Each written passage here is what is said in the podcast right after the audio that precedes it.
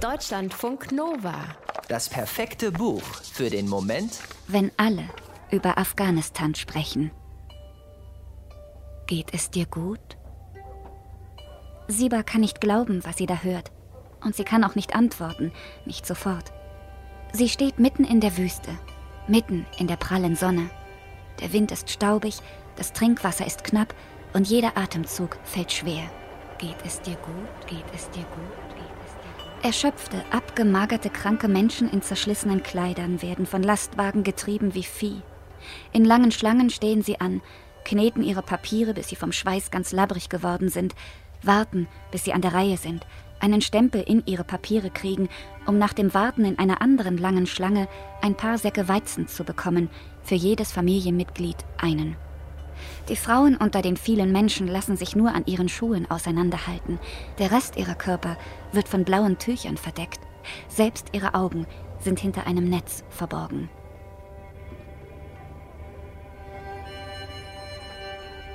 Und jetzt steht eine von ihnen vor Sieber, hat ihre Hand unter der Burka hervorgestreckt, hat Siebers Ärmel hochgeschoben, hat ihre Finger sanft auf Siebers nackten Unterarm gelegt. Geht es dir gut? fragt die Frau. Eine Frau, die Schreckliches erlebt hat. Eine Frau, die mit ihren vier Kindern nach Jahren auf der Flucht in einem Übergangslager der Vereinten Nationen für afghanische Rückkehrer aus dem Iran angekommen ist.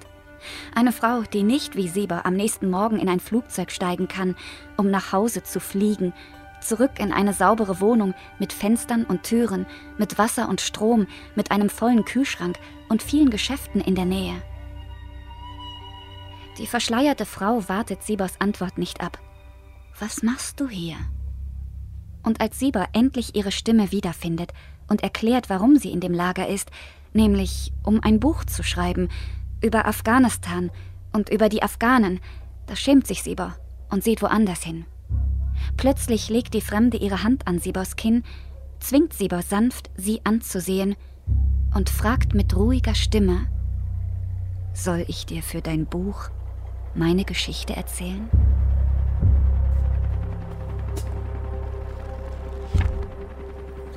Nach Afghanistan kommt Gott nur noch zum Weinen, heißt die literarische Biografie der Afghanen Sherin Gol, die die Dokumentarfilmerin und Schriftstellerin Sibo Shakib vor 19 Jahren veröffentlichte. Seitdem hat das Buch weder an Bedeutung noch an Aktualität verloren. Sherin Guls Geschichte steht für die Geschichten tausender anderer Afghaninnen und Afghanen. Sie sind geprägt von Gewalt und Angst. Sherin Guls Geschichte ist aber auch eine Geschichte von Hoffnung und Mut.